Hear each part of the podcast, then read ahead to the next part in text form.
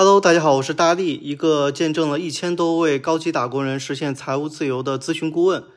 欢迎你来到近视，我们正在做一个高级职场人的学习成长服务平台。今天呢，本期话题我们想聊一聊 Web 三点零时代，打工人应该如何才能够顺应时代。其实从比特币到 NFT，再到最近非常火热的 Web 三点零，看似是一次次前沿技术的创新。但其实他们的背后都只是在证明一个事实，那就是每个人都是一个信息存储器。你存储的信息其实就代表着你的价值。比特币记录的呢是交易行为，NFT 呢记录的其实是创意创作，而 Web 三点零呢则象征着独立的存储单元。而比特币与 NFT 呢也只不过是信息资产化的交易介质。本期音频呢，不是想讨论什么科技与创新，而是想聊聊这些技术背后的概念，对于我们职场人来说，未来的成长会有着怎样的启发与指引？下面进行第一个话题，履历其实就是 Web 三点零最小的一种呈现。Web 三点零呢，看起来是一种新的技术，但其背后啊，其实涉及到了政治、经济还有法律，本质上它代表的是人们对于自由与权利的一种抗争。说白了，如果你今天既没有学历，也没有能够证明你工作经验的东西，那么你大概率是不会被招聘市场所接受的，也就根本找不到工作了。同理呢，如果你今天既不遵守某个平台的规则与要求，也没法证明你对于平台的价值，那么你这个用户可能也不会被平台所接受。但是，物理世界与虚拟世界的最大区别，其实就在于信息的传递效率。如果你此时呢还是单纯依靠劳动力来换取对应的报酬的一种工作模式，那么你终将无法真正进入 Web 三点零的时代，因为在 Web 三点零的时代呢，信息才是第一生产力，一切存在于物理世界的工作也终将会被机器与人工智能所替代。这里啊，我说的履历并不是指你找工作时的简历，而是一个人对于自身价值的思考和总结。其中包括你的性格、爱好、理想、技能、经验和资源等等。而大部分的人呢，之所以觉得工作很痛苦、前途很迷茫、老板很无情的原因，就是你只是在拿着简历去找工作，而不是用自己的履历去匹配工作。看似呢只差了一个字儿，但其背后啊，却代表着你对于工作的真正理解和定义。很多年轻人呢会觉得，哎，找工作很难，想找到自己喜欢或满意的工作更难。本质上是把工作的定义局限于一种奴隶制与雇佣制。奴隶呢，永远不会觉得工作是一种快乐，只会感受到压榨与不公平的待遇。因此啊，奴隶呢，只能出售自己的劳动时间，而无法积累信息资产。这里面呢，其实也存在雇主的价值观取向的问题。在招聘市场里，人是被标签化与数据化的。你的学历、工作经验、项目案例、收入情况，甚至自己的身高、颜值，这些其实都在体现一种声音，那就是我有性价比。因此啊，这些要素成了简历中的核心，也是面试求职时面试官最关心的一些内容了。那么，履历和简历最大的区别在哪儿呢？如果用四个字来概括的话，我认为是实事求是。我并不是指简历一定会存在虚假内容，但不得不承认，简历大多是为了迎合和取悦招聘方而定制的，内疚也必然多少会有些水分，所以才会有多轮面试、试用期、背景调查、工资证明等等这些行为。如果简历啊不能够成为你最真实信息的记录工具，那不论对于招聘方来说，还是对于求职者自身，都是一种内心博弈后的两败俱伤。雇主呢赌雇员能够物有所值，雇员呢赌雇主不会另寻新欢，看似是等价交易的背后，却成了很多打工人自欺欺人的开始。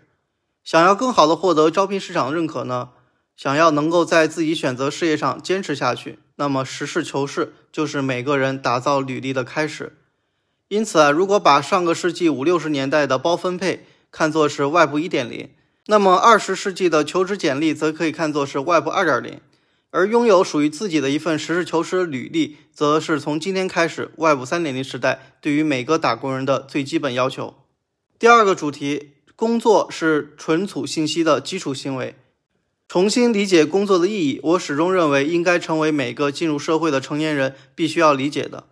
你所存储的信息的价值，通常要从两个维度进行考量，一个是数量，一个是质量。数量呢是质量的基础，而质量是价值的前提。看起来有点废话，两句话呢，其实是把人生的本质做了一个解释。如果质量是相对概念，那么数量我认为就应该是绝对概念。因为质量的高低是来自市场的评价，而数量多少呢，则是你对于自身的要求。举个例子吧，假如风险投资人这个职业在行业里呢有评价水平高低的一个标准，比如你投出了多少个优质的企业啊，数量有多少，但很可能有些投资人呢用了大半辈子都没能投出一个优质企业，那后者坚持意义在哪里呢？你可能会说，哎，还是有钱或者脑子有包吧。但我认识投资人呢，通常在三十五岁之前都很难把握到真正优质的项目。那么在这至少十年里，他是如何坚持下来的呢？你既可以认为三十五岁是这个行业的基础门槛，也可以说是前十年都在做准备，在持续通过工作来存储信息，并处理这些信息，转化成一些有价值的信息资产。而信息的数量呢，也将直接决定着其信息资产的质量。好，第三个话题，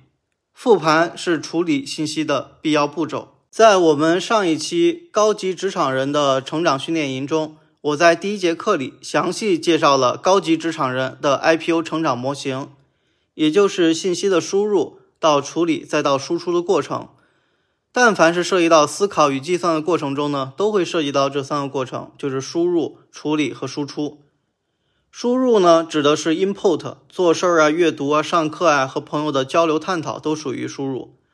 而处理呢，指的是 process，方法呀、思维模型啊、认知水平等等；而输出呢，指的是 output，比如说你去真真实实的去做事儿，包括写文章和表达出来。假如大脑就是我们的一个中央处理器，那么你所有的行为意识本质上都是在运行 IPO 模型的过程。因此呢，想要打造属于你自己的 Web 三点零的履历，那就必须不断进行 IPO 模型的演练。无论你是刚毕业进入职场的小白，还是已经工作一到三年的新人，还是已经十年的职场老兵，只要还在原本收入的基础上想要再次突破，那就必须要把自己当成 Web 三点零时代的一台独立的计算机，而你的工作中所搜集的一切信息。如果没有及时进行复盘处理，那么就无法转化成有效的资产，也只能算是一些无效的数据。这也是为什么很多高效人士会有坚持写日记的习惯，这就是典型的 IPO 模型的应用。而在一些企业里，会有要求员工写日报、周报的制度，但这并不能成为高质量的工作复盘与输出，更像是为了应付领导检查的服从性测试。因此啊，让你每天写日记，通常很难做到。而工作周报对于大多数职场人来说，又都是无效的复盘。如果你认可自我复盘的价值，那么我正式邀请你参加我们下一期的高级职场人成长训练营。在这里呢，你可以通过我们的陪伴式学习加作业点评的形式，将自己过往的经历与思考进行深度的复盘总结，这会成为你日后进一步提高收入，还有选择职业方向跳槽的重要信息资产。如果你需要，可以扫描我们下面图片的二维码进行报名。好，我们进行第四个话题：工资只是信息定价的一般行为。正是因为每个人所存储的信息不同，因此呢，我们在招聘市场的定价也就必然不同。大多数职场人呢都认为工资会一直上涨，自己呢也会不断升职。但事实上啊，工资只是信息定价的一般行为。而信息的价值呢，会随着市场的供需关系而不断变化。想要让自己拥有持续高价值的信息存储，那就必须要充分意识到信息渠道与信息处理的重要性。你输入什么样的信息呢，也就会输出什么质量的信息。这也是大多数职场人在三十岁就停滞不前的症结所在。工资啊，只是你对于目前信息价值的货币化体现。而保证自身信息价值持续升值的底层逻辑，则是高质量的处理过程。在我们的高级职场人成长训练营中，我会给到你大量的思考模型与知识工具，通过高质量的经典案例，带你从零到一复盘自己的职业方向、人际关系、成长速度以及未来更多的收入可能性。好，我们来看第五个话题：信息资产化与货币信息化。Web 三点零这个概念的背后呢，其实是将人类与地球甚至宇宙和生命的关系的本质，通过技术的手段加以呈现。但这里面最尴尬的问题啊，其实并不是法律监管的局限性。